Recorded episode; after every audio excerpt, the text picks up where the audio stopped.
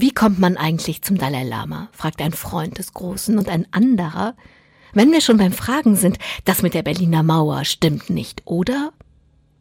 Während ich über eine wunderbar zum Tag der deutschen Einheit nachdenke, fällt mir dieses Tischgespräch vom Sommer wieder ein. Freunde vom Großen waren gekommen, um ihm eine gute Zeit in Australien zu wünschen, und während wir alle um den Tisch herumsaßen und die Schüssel mit dem Lieblingsessen des Großen kreisten, fragten die Freunde alles, was sie anscheinend vorher nie zu fragen gewagt hatten. Ich erzähle also, wieso ich den Dalai Lama interviewt habe, einmal sogar in seiner Residenz in Indien. Vom Gastgeschenk für ihn erzähle ich auch. Denn der Große hat sich im Laufe der Zeit ja so manche Geschichte ausgedacht, aber diese nicht. Im Gegenteil.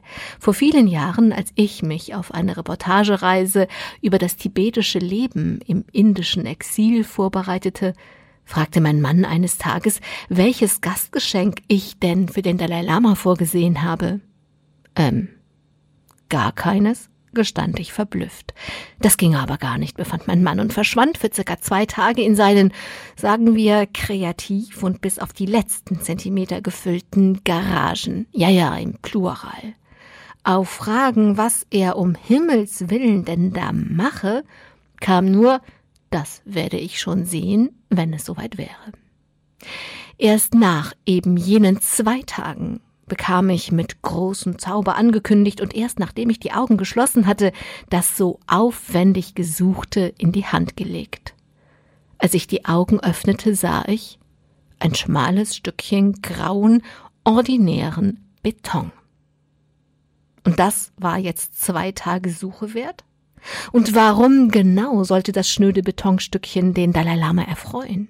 Ganz einfach, sagte mein Mann, weil er vor Jahren in Berlin plötzlich das Gefühl hatte, er müsse ein Stück Berliner Mauer klopfen.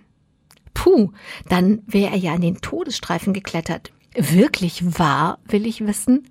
Wirklich wahr, bestätigt ein Studienfreund meines Mannes, der damals während der hochillegalen Aktion Blut und Wasser geschwitzt hatte. Den Freunden meines Sohnes erzähle ich, wie gerührt der Dalai Lama war, als er den Sinn des Geschenkes verstand. Wenn selbst das absolut Unwahrscheinliche, der Fall der Berliner Mauer geschehen kann, kann jedes Unrecht aufhören. Ist Hoffnung immer erlaubt. Immer. Wie wunderbar.